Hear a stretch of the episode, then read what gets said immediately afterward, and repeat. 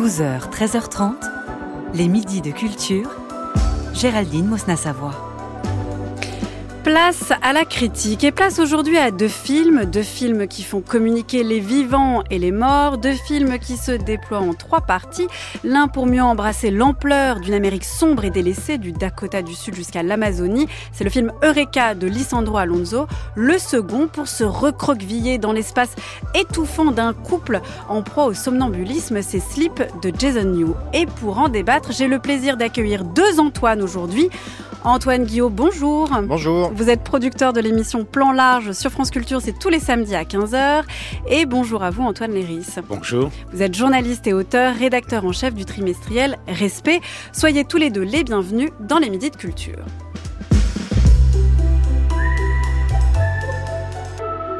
Et on commence avec le film Eureka de Lisandro Alonso en salle aujourd'hui.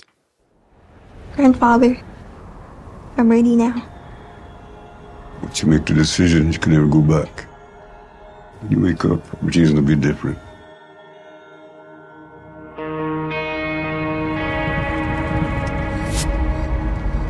My hands will guide you. Say goodbye to everything. Tout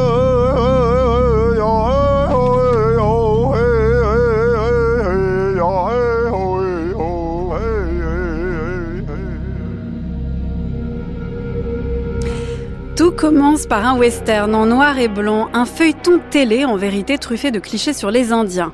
Tout se poursuit dans la grande réserve Sioux du Dakota du Sud en couleur, sillonnée par la policière de Bona, harassée par l'abandon des populations sur place. Tout se finit au Brésil en 1973 dans une tribu amazonienne qui lit l'avenir dans les rêves.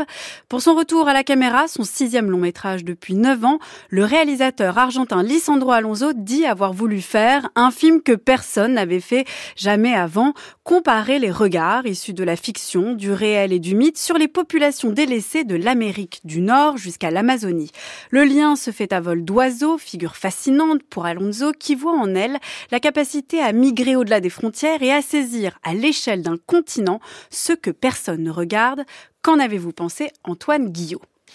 J'en ai pensé euh, beaucoup de bien, je m'y suis perdu avec bonheur. C'est un film qu'il faut presque... Euh, vous en avez déjà dit beaucoup et on regrette toujours euh, d'en dire autant de films dont on aurait envie que tout le monde les découvre un peu, un, un, peu comme nous. Donc c'est une lecture possible, c'est effectivement celle qu'il donne au départ, une interrogation sur la représentation de l'Indien au cinéma, sur sa propre façon lui aussi de l'avoir représenté, notamment dans son film précédent qui, qui était tourné en Patagonie, qui s'appelait Joja, et euh, où les, les Indiens Mapuche étaient euh, un peu à la lisière de, de, de, de la présentation. Donc ça, c'est euh, pour le côté un peu théorique. Ce qui est très beau dans ce film, c'est justement d'abandonner toute théorie et d'être complètement mm. dans quelque chose de, de sensoriel et presque de matière. Euh, on a entendu dans cette bande-annonce un grand, le, le grand-père indien, celui qui va permettre à une jeune fille de vivre une autre chose, de changer de corps, possible euh, On n'en dira pas plus non plus. Et, juste avant, il lui dira, souviens-toi toujours, l'espace, pas le temps. Le temps est une fiction inventée par l'homme.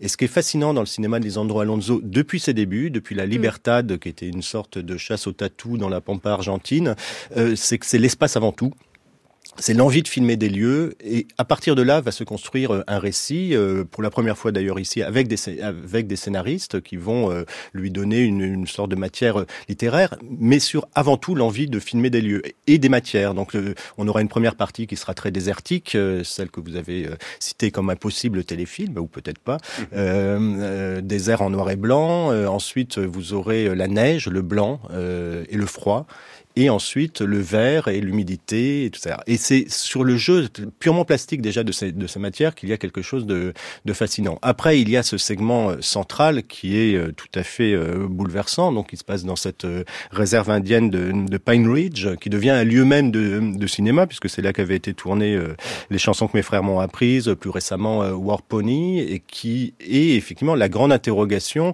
une fois qu'on a raconté l'histoire des Indiens de manière fictionnelle dans le western, de manière manière fantasmatique plus tard dans le dans la forêt vierge, comme comme d'autres l'ont fait. Où sont les Indiens aujourd'hui? Et pourquoi est-ce qu'on les, les les filme pas? Pourquoi est-ce que à, peut-être 50 km de distance, quand on passe d'un état à l'autre, l'espérance de vie chute de 20 ans? Mmh ça, c'est effectivement une, une, partie fascinante, mais qui ne tient précisément que parce qu'elle s'articule, que parce que des motifs étranges circulent d'un lieu à l'autre, que le temps est complètement euh, perdu à l'intérieur même parfois de certaines séquences où on voit un personnage, notamment je pense au celui de Chiara Mastroianni, euh, qui joue dans la fiction du début, qui vient faire des repérages dans le euh, dans la fiction, enfin dans l'élément central, en, en disant je dois tourner dans un western, sauf qu'on l'a déjà vu, il a déjà été diffusé à la télé euh, au moment où on le voit. Donc le temps est complètement euh, bouleversé dedans. Mais et, ce qui est génial, en justement, c'est que asservi à l'espace. Ouais, il, nous laisse justement Lisandro Alonso faire les faire les liens par nous-mêmes. Et ça, c'est quelque chose. Que quand j'en ai parlé, je, je, distingue les blocs, mais en, fait, c'est beaucoup plus fondu que ça. En fait, ce qu'il faut raconter d'abord, c'est que le, le, film est une est une première surprise, c'est-à-dire qu'on entre dans la salle, on est en noir et blanc, écran carré, on va s'intégrer dans cette histoire qui qui paraît totalement fabriquée, volontairement fabriquée, mm. c'est-à-dire on a une pure lumière de cinéma. On a des acteurs qui jouent comme des acteurs, des actrices qui jouent comme des actrices. Moi, quand je vois arriver Chiara Mastroianni dans le plan avec son chapeau de cow-boy, dire I take care of it avec un accent français, je, je ris. Et on s'est dit, mais qu'est-ce que c'est que ce film?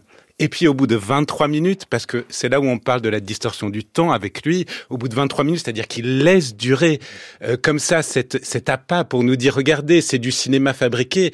Et puis au bout de 23 minutes, il nous dit, ah non, non, mais en fait, ce que je vais vous montrer commence maintenant, et ça déborde, ça dépasse largement le cadre, puisque même à l'image, il nous fait sortir de ce cadre de cinéma pour nous dire, là, ça va plus être un film, maintenant, ça va être un voyage. Alors, venez avec moi, et, effectivement, ce que disait Antoine est, fascinant, c'est que il y a une narration qui est très linéaire, et donc on n'a pas d'autre choix que de le suivre, et on a vraiment ce, et d'ailleurs, euh, que ce soit sur la route de Dakota du Sud, puisque c'est une, route qui est très droite, autour de la, entouré de nuit, donc vraiment on, arrive dans le noir, juste illuminé par les phares, ou que ce soit le fleuve où, les orpailleurs euh, exploitent des ouvriers. Et donc on est obligé, comme ça, sur une ligne, de le suivre et de se laisser absolument porter et fasciné par ce voyage-là, qui effectivement passe du, mythe à la réalité, à la fiction, et, et nous laisse euh, avec des moments qui sont des moments de silence absolument extraordinaires qui ont l'air de dire beaucoup plus que n'importe quel euh, dialogue.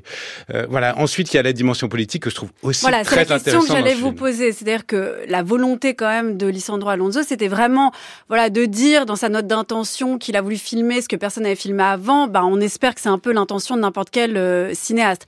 Mais là, il y a quand même, à vous levez les yeux au ciel, Antoine Guillot, mais quand même de montrer quelque chose que personne n'a montré avant. Alors là, qu'est-ce qui montre que personne n'a montré avant. Qu'est-ce qui fait que c'est un film jamais vu d'une certaine manière et peut-être d'un point de vue politique, Antoine Guillot?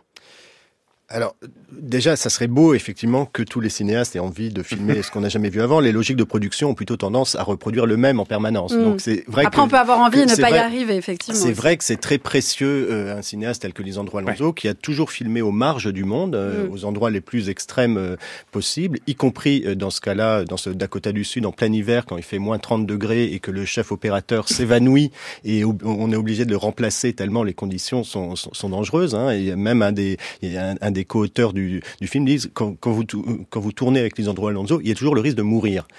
Et c'est vrai. Et c'est vrai. Mm. C'est-à-dire que ce qui est politique, par exemple, dedans, c'est de prendre comme euh, personnage euh, principal de cette, euh, de cette section centrale une femme policière dans le Dakota du Sud. Elles doivent être trois sur un nombre très réduit de policiers qui s'occupent de cette grande population complètement abandonnée mm-hmm. et de la faire jouer elle-même son propre rôle, par exemple et qui, elle, va nous entraîner, nous montrer cette, euh, cette réalité terrible euh, d'abandon total que vit, euh, que vit cette population. Ça, déjà, c'est une, une idée. Moi, ce qui me semble le plus politique, au-delà même de ce qui est, de ce qui est montré, et c'est très C'est une grande tendance qu'il y a aujourd'hui. Par exemple, le film de, de Diop qui a reçu l'Ours d'Or à, à, la Berlinale euh, s'interroge aussi sur ces questions. Il y avait un autre film qui a eu le prix de la mise en scène toujours à la Berlinale qui s'appelle Pépé qui se pose les mêmes questions. C'est comment sortir du point de vue de l'homme occidental quand on filme.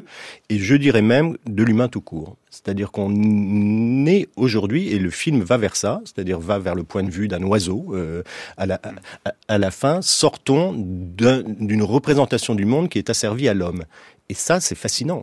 Sachant qu'en plus, il faut peut-être en fait corser même cette question-là. C'est-à-dire que comment on fait quand on est aussi un homme occidental? Enfin, bah, voilà, quand on a ce regard-là. C'est une, c'est d'abord une façon de les endroits d'interroger son propre regard et d'essayer mm. de sortir de son propre regard. Et plus encore donc que la réalité qu'il peut montrer de euh, de la, la, la, vie des autochtones euh, en Amérique, que ce soit euh, du Nord ou du Sud. C'est vraiment cette question-là, il me semble, qui est la plus, même philosophiquement, la plus passionnante dans ce film. Antoine Léris. Ce que je trouve très intéressant aussi politiquement, et là où, où c'est assez unique et où ça apporte quelque chose, je pense, par rapport à aujourd'hui, c'est que Lisandro Alonso s'arrête pas à la dimension raciste, notamment par rapport à la, à la conquête de l'Ouest, parce qu'on aurait pu imaginer un film qui nous dise voici la fiction et voici la réalité aujourd'hui. Mm. Sauf que non, il y a une dernière étape dans ce film qui nous raconte que euh, il n'est pas seulement une question de, de colonisation au, au, sens des colons qui viennent, mais il est question d'appropriation et que donc en fait cette thématique justement des de la colonisation d'un territoire va bien au-delà et nous pose la question de pourquoi l'homme s'approprie les choses il y a et comment cette appropriation va nécessairement de pair avec une forme de domination des autres hommes. Mm. Ça je trouve ça très intéressant et c'est justement la dernière partie de, de ce film où, euh, bah, par une scène qui est absolument extraordinaire, il nous, il nous a fait passer d'abord de, de la fiction à la réalité aujourd'hui. Et là, il nous amène dans une dimension même au-delà de la réalité, qui est assez merveilleuse, mais pour nous raconter encore le quotidien et pour nous raconter ce que c'est l'appropriation et que cette appropriation vient nécessairement avec la violence et la domination. Alors on a beaucoup parlé, vous l'avez souligné Antoine Guillot, euh, de la question de, l'espace en fait, de, de la matière. C'est vraiment l'important, ce n'est pas le temps, c'est vraiment la matière. Comment euh, ce changement de regard, cette conversion du regard peut passer par un travail sur la matière, sur les images, vous avez commencé à en parler Antoine Léris, plus que par un discours qui serait un petit peu attendu, un petit peu pontifiant, moralisateur sur les euh, fautes euh, de la colonisation ça, ça, ça, passe par une façon de filmer ces lieux, euh, précisément. Euh, les lieux, c'est montrer un, un, lieu qui va en raconter plus que euh, le, le, personnage. Mais il y a quand même une manière le, de le filmer, c'est pas juste Alors, le précisément, montrer. Non, mais c'est la façon de le mmh. montrer. Euh, et euh, c'est très fascinant comment chaque segment, par exemple, est mis en scène de façon très différente. pour des raisons pratiques, tout simplement, déjà, dans la partie centrale, comme je vous l'ai dit, il faisait très très froid, donc on posait la caméra, on faisait le, le plan et on partait, on n'avait pas le temps d'installer quelque chose. Mais résultat, on a des plans fixes et longs qui nous laisse euh, vraiment habiter complètement cet espace. Dans la dernière partie, on sera sur un principe de fondu enchaîné, euh, de plans qui se superposent en permanence, donc il nous amène, alors c'est un peu la logique du rêve effectivement, puisque ces personnages rêvent beaucoup, mais qui nous amène presque à à voir le monde comme euh, les personnes qui filment peuvent l'envisager. C'est mmh. vraiment une mmh. question de cosmogonie, là, de, de, se plonger dans un regard extérieur. Mmh. Et la première partie est dans des codes très classiques du cinéma euh, euh hollywoodien, avec des travelling, avec des choses... Euh, Donc décentrement du regard très posé. Donc c'est vraiment une, comment une question, une pure question de, de, de mise en scène, hein, de choix de la manière de filmer et de monter, qui fait partie de la, de, la mise en scène, va décaler euh, notre regard, nous faire sortir de nous-mêmes. Il le dit en interview, peut-être que les gens qui vivent en dehors du système ont quelque chose à nous raconter. Et, et ce que je trouve extraordinaire et c'est là où justement euh, il utilise le cinéma, cet outil de cinéma de manière très particulière, c'est qu'il leur fait raconter par le silence. Et ça, je trouve que c'est quelque chose d'absolument extraordinaire chez lui. Euh, ça aurait pu être un film avec des énormes sabots moralisateur pour nous expliquer mm. voilà comment euh, le mal arrive, s'impose depuis la fiction jusqu'à la réalité de leur paillage aujourd'hui. Sauf que pas du tout. Pas du tout parce qu'il filme en fait les, les regards il n'attend pas les mots qui viennent expliquer cette domination, mais il, il filme et, on, va chercher dans le visage des personnes qu'il filme la souffrance, la, domination, le, passé aussi. On, a l'impression, il, il, il, filme cette jeune femme justement de la partie centrale dans le Dakota du Sud, et on a l'impression en la regardant silencieuse qu'on a justement toute l'histoire des Amérindiens juste sur ce visage silencieux. Et ça, c'est quelque chose chez lui qui est euh, bah, assez extraordinaire, surnaturel presque.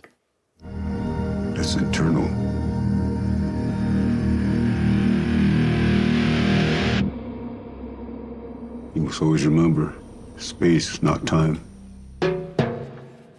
Eureka de Lisandro Alonso, c'est aujourd'hui en salle, donc au cinéma, à voir pour voir vraiment la forme que prennent. donc, Ouais, laissez-vous euh, porter. Oui, il faut se laisser porter, voilà. Ouais. Jusqu'à 13h30, les midis de culture. Géraldine Mosna-Savoie.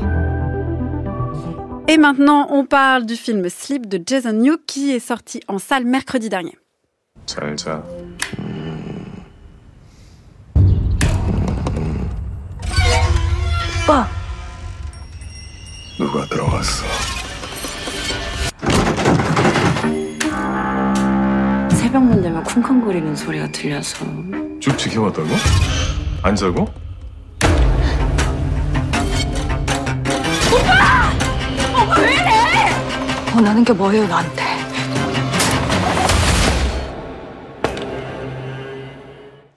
L'arrivée d'un enfant au sein d'un couple en pleine osmose a toujours quelque chose de l'infraction. C'est la fin d'une parenthèse enchantée, la fin de la récré. Alors imaginez si le futur père devient en plus somnambule.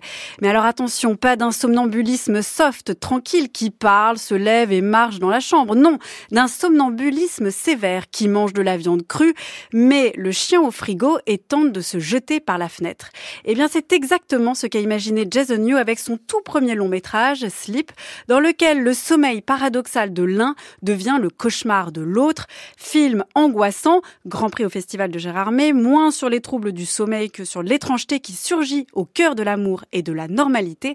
Qu'en avez-vous pensé, Antoine Léris? Je vais avoir besoin d'explications. En fait, il va falloir qu'Antoine Guillaume m'aide parce que là, moi, je- honnêtement, je, je ne comprends pas. C'est-à-dire que c'est censé être un... Ah bah il est simple quand même comme film, Antoine. Bah alors, je sais pas. C'est censé être un film d'horreur. Et, et je crois qu'il fait partie de la catégorie de ce qu'on appelle un peu des jump scares. C'est-à-dire ceux qui vous font sursauter. Mhm. On vous fait monter le, le suspense, puis on vous fait sursauter. Sauf que là, il n'y a pas un seul moment où je sursaute. Oh C'est-à-dire, non, je sens le, le truc chien dans le monter. frigo. Mais ça n'arrive. Bah non, désolé. Ensuite, et on est censé avoir une dimension cathartique. On imagine, euh, c'est une grossesse, un bébé arrive et puis en fait c'est absolument absent. Ou alors ça tombe Oui. juste à côté. On est censé avoir une dimension sociologique. C'est que ça se passe quand même en Corée du Sud, le pays qui a inventé les boîtes à bébés euh, pour que les parents les abandonnent. Non mais euh, a- avec une, justement une question sur la natalité qui est très prégnante, sur le mariage, sur le couple. Et honnêtement, je n'en tire rien que je ne savais pas déjà. Euh, en, en fait, euh, les, les deux promesses d'un film d'horreur, c'est la sensation et le sens. J'en ai aucune des deux, et donc je, je n'arrive pas à saisir ce qui fait que le, que le film est, est si formidable. Je suis allé lire des articles, hein, j'ai vu les références, j'ai vu. Si formidable. Qui a dit qu'il était si formidable Alors, bah, j'ai lu Le un article de, j'ai lu un article de Télérama me, me citant les références. Alors, Shining. euh, oui, alors il est sur une route dans une forêt à un moment donné, mais sinon je vois pas trop. Rosemary's Baby, oui, alors de loin et sans Mia Farrow. Et Darkwater, mais alors sans le, le génie d'Hideo euh, Nakata. Euh, Voilà, donc euh, moi j'ai beaucoup de mal à comprendre ce film-là. Donc on va demander des de explications à, à Antoine Guillot, c'est à vous. Ouais, aidez-moi.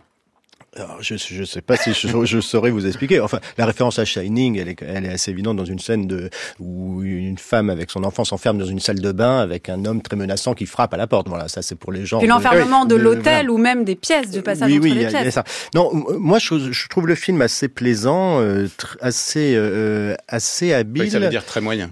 Mais Puis plaisant non, c'est-à-dire presque presque trop habile. C'est-à-dire je, je, je, je, trouve euh, ce, qui vous manque, moi je, je trouve que c'est ce qu'il y a en trop. C'est-à-dire qu'il y y a presque trop de de volonté de, de faire peur euh, avec des méthodes très très classiques, c'est-à-dire qu'on est dans un cadre très serré sur elle, donc on a très peur de ce qui va se passer euh, hors champ ou à la lisière euh, du plan. On nous fait le coup du chat, alors là c'est avec un chien, mais euh, vous Le petit entendez, vous entendez des bruits bizarres dans la maison, vous avez très peur, il y a une musique très angoissante, et hop, qu'est-ce qui sort? Un petit chien. Euh, voilà, donc c'est, c'est, c'est- ce sont des recettes assez, assez éprouvées, euh, assez faciles, mais ce qui est le gros problème de ce film, c'est qu'il y a, trop de sens, il y a trop d'explications. Et ça va jusqu'à une scène sidérante que j'avais jamais vue, où le personnage euh, principal, à un moment, donc la femme, va euh, faire une sorte de PowerPoint. Euh, oui, pardon. expliquant sur, écran tout ce qu'il faut comprendre du film, convainquant son mari de ce qui est la Oui, c'est ça. C'est-à-dire qu'on a l'explication du la- la- film la à la fin du film pour être sûr que tout le monde a bien compris. Il y avait potentiellement, effectivement, de quoi faire un film tout à fait euh, malaisant, euh, presque, euh, alors je dirais euh, pas psychanalytique, mais presque métaphysique sur le sur la crise du couple et sur une, une Sur espèce- l'angoisse de l'étrangeté voilà, de l'enfant et, sur une espèce d'horreur sans nom. On aurait Mm. pu être dans le cure de, de, de Kyoshi Kurosawa, par exemple, où euh, il y a des éléments inexplicables, mais qui sont simplement la résurgence de tout le malaise d'un Mm. couple et d'une société. Parce que c'est, je pense qu'il y a un sous-texte dessus, dessous sur la faillite de l'homme coréen. C'est un couple, euh, ce qui n'est pas très courant dans le, le dans, dans la forme traditionnelle de la, de la famille euh, coréenne, où lui c'est un c'est un comédien débutant euh, qui n'a que des rôles de, de sous-fifre dans les dans les téléfilms qu'il peut faire. Oui, il joue par exemple, on les voit regarder Voilà, euh, un il- soir un rôle qu'il joue de garde du Il corps. à garde du corps, et il dit regarde comme je joue mal alors qu'en fait il est juste posté de profil. c'est le halbardier du théâtre, quoi. Mm. Et, et elle a, au contraire, a- apparemment un grand succès dans sa dans sa Mm. vie professionnelle. Donc il y a déjà quelque chose qui est désaccordé euh, dedans. On apprend plus tard que son son père est parti à elle, donc on se on échafaude effectivement euh, plein de choses. Et tout tout ce qu'on se serait fait plaisir à imaginer, en fait, nous est cadré, bordé euh, pour surtout ne pas ressentir ce trouble qui devrait être euh, le nôtre. Donc le film est assez efficace, hein, malgré tout, En et fait, assez vous, en fait, rigolo vous avez souvent trop par moment. compris. Mais, mais c'est tout le contraire de Lisandro Alonso. C'est-à-dire Ouais. que la, la, la, la place du spectateur est vraiment sur des rails, sur Ouais. les rails d'un train fantôme, et jamais vous n'en sortirez. Alors, mais moi, la question que je me Antoine pose, c'est quel est le sujet en fait de, de ce film-là? En fait, c'est ça que je n'ai pas réussi à comprendre. Je sais pas si c'est un film sur le couple. Je sais pas si c'est un Mais Est-ce que film. ce serait pas tout simplement un film raté? Alors, bah, euh, moi, clairement, je, enfin, moi, vous, je pense que vous l'avez compris, que j'ai quand même eu un peu du mal. Non, mais Euh, si le si je n'ai sujet aucun euh, sens c'est l'enfant et que, que Ben, en fait, je- voilà. je- ce que j'aurais voulu comprendre, c'est quel est le sujet de, de ce film fondamentalement, parce que en fait, je n'en vois pas, et notamment, effectivement, ce dont parlait Antoine, et dont on peut pas exactement parler, parce que c'est la fin du film, c'est la résolution du film. Moi, j'ai passé mon, mon temps dans le film à échafauder des théories en me disant que au début, on nous fait croire que c'est pas elle, mais ça va être elle qui en fait est. Enfin, Voilà, qui bascule en fait dans plein la de folie. choses qui auraient été, enfin, dans mon imagination, qui me paraissaient hyper excitantes. Et puis, je me retrouve à la fin avec en fait l'explication qui paraît la plus stupide possible. C'est-à-dire de toutes les hypothèses de comment peut se finir ce film quand on le voit débuter, on se dit, il a choisi la plus. Non mais attendez La plus Antoine, facile, la plus euh, les stupide. risques, il n'y a pas vraiment à la fin, il y a une résolution, mais on ne sait pas si elle est feinte ou pas. Et est-ce que ce serait pas le sujet du film justement de savoir Là, on a l'impression qu'on est dans un film de genre qui doit faire peur, mais justement le coup du PowerPoint, le coup du chien qui aboie, euh, c'est- tout est tellement je- gros qu'en fait on se demande s'il il- il se fiche même pas, s'il tourne pas en dérision ces codes-là. Je pense que soit le film est complètement raté, soit il est vraiment trop haut pour moi. Antoine Guillot? Oui, non, mais on, on- on pourrait lui donner crédit, effectivement, et faire une, une, une, une relecture complètement différente de celui-là. J'ai pas l'impression que ce soit tellement son, son intention. Je, je, je vois plus le, une sorte de démonstration de, de savoir-faire qui est évidente. C'est vraiment C'est un quelqu'un... premier film, c'est vrai aussi. Voilà, c'est vraiment quelqu'un qui sait euh, qui sait filmer. C'est euh, quelqu'un de la bande de Bong Joon-ho. Euh, Il est produit par Bong Joon-ho. Il avait été son assistant. euh, Il fera des très bonnes séries Netflix. Mais Alors on pour aimerait- rappel, on c'est le réalisateur quand même de, de Parasite. voilà, et d'ailleurs avec le comédien euh, de, de Parasite, hein, Lee Sun-kyun, euh, le regretté euh, comédien, puisque Qui est mort ça- en il- décembre il, dernier. s'est suicidé en décembre Mm. dernier, donc ça, ça rajoute tout d'un- tout d'un coup un élément euh, étonnant euh, à, ce film. Mais c'est vrai qu'on voit quelque chose d'assez cadré, quoi. C'est ce que ce que je disais au début. Il y a, il y a vraiment euh, tout tout tout est mis en place. Il y a rien de gratuit. Euh, Il y a des éléments dont on pourrait se dire bon, voilà, ça, ça, ça, ça permettrait un peu nous de nous projeter et de faire euh, le- toutes les, les inventions qu'a faites Antoine Léris en, voy- en voyant le film. Mais on sait très bien que s'il y a une perceuse au début, euh, selon le vieil adage Hitchcockien, que si vous voyez un pistolet dans un film, il va servir. Ben, vous voyez une perceuse, vous attendez le moment où elle va servir, puisqu'elle est écrite pour servir euh, plus tard. Donc il n'y a jamais de, de grandes de grandes surprises, de grands euh. Je suis sûr que ce Jason New, maintenant qu'il a montré qu'il savait faire un film, je fais le pari euh, qu'il fera quelque chose de plus euh, de plus personnel que cette cette première œuvre tout à fait divertissante. Hein. Moi, je, je trouve pas le film. Je, je trouve un pas peu le film, ennuyeux euh, quand Je même. trouve pas le film raté. Je trouve le film un peu sur sur des rails. On. Donc une trop grande maîtrise d'une certaine façon. En fait, on peut lui reprocher d'être trop pas dans le ratage en fait. À l'inverse Oui, oui, non, pour ça, vous, mais ça, dans une sorte de trop-plein. Non, mais ça, c'est, c'est une réussite Antoine qui est très scolaire. C'est-à-dire, Oui, oui, c'est une réussite euh, sortie d'une école de cinéma. En fait, il a, il a respecté Pourtant, les, il en a pas codes. fait. hein. Il a seulement Non, mais- appris avec. Je veux euh, dire, il a respecté les, hmm. les codes absolument du genre, mais au-delà de ça, on peut pas dire qu'on a un regard particulier qui ressort de ce film-là, ni que ce soit ni de l'image, ni de la mise en scène, et encore moins du scénario évidemment. Euh, moi, j'ai plutôt l'impression qu'on a quelqu'un à qui on a donné, euh, vous savez, les, donc c'est les petits Lego, et puis on lui a donné le, le mode d'emploi, et puis il a monté les, les trucs, et puis sauf qu'il s'est trompé à certains endroits, et puis en fait il a pas, et au lieu d'avoir une voiture à la fin, on a un avion, quoi. Voilà. Ça fait un peu le, le sentiment de quelqu'un qui, qui a essayé de suivre absolument le manuel, mais qui n'a même pas réussi à faire ça, et je reconnais que c'est un peu dur. Et du point de vue, justement, vous avez parlé de, de la mise en scène, on va aussi peut-être un peu parler du, du jeu des, des acteurs, mais euh, sur la mise en scène, moi j'ai trouvé fascinant, au bout d'une heure et demie de film, d'avoir l'impression d'être, euh, de connaître parfaitement leur appartement, de savoir où situer tel objet. Il y a quand même quelque chose de, de familiarité où on est quand même pris avec eux. On est, on est leur bébé d'une certaine manière. Vous riez, Antoine Héris, vous souriez, vous fichez Bah, je- de moi. Non, pardon, c'était le mot fascinant qui, qui me paraissait peut-être un petit peu Un peu exagéré. exagéré, mm. Voilà. Mais effectivement, il y a une intimité qui se crée. Et effectivement, on, on aimerait que ça puisse se terminer bien, mais c'est un film d'horreur, donc on est au courant que ça va se terminer plutôt mal. Et peut-être un dernier mot, euh, mais vous avez un peu de temps, sur euh, le jeu des acteurs, Antoine Guillaume. Sauvez-nous un peu, justement, la dernière prestation. euh, Non, non, mais les, les, les, les, acteurs sont très bons. Euh, ça, non, non. Ça aussi, on est dans, dans une sorte d'efficacité et de quelque chose d'assez vu dans le cinéma coréen et surtout dans tout ce qui est produit pour les plateformes maintenant, qui est un mélange de, de tragique et de burlesque euh, qui se joue sur sur pas grand chose. Je trouve le personnage de la femme assez euh, assez beau euh, dans sa manière, effectivement. Hypothèse qui malheureusement l'a encore élevée, euh, d'être dans un film de gaslighting, c'est-à-dire est-ce que tout ça n'est pas fait pour essayer de la rendre folle? C'est la question qu'elle se pose euh, et qu'elle pose à un moment. D'ailleurs, elle finira. euh, bon, bah, on peut le dire.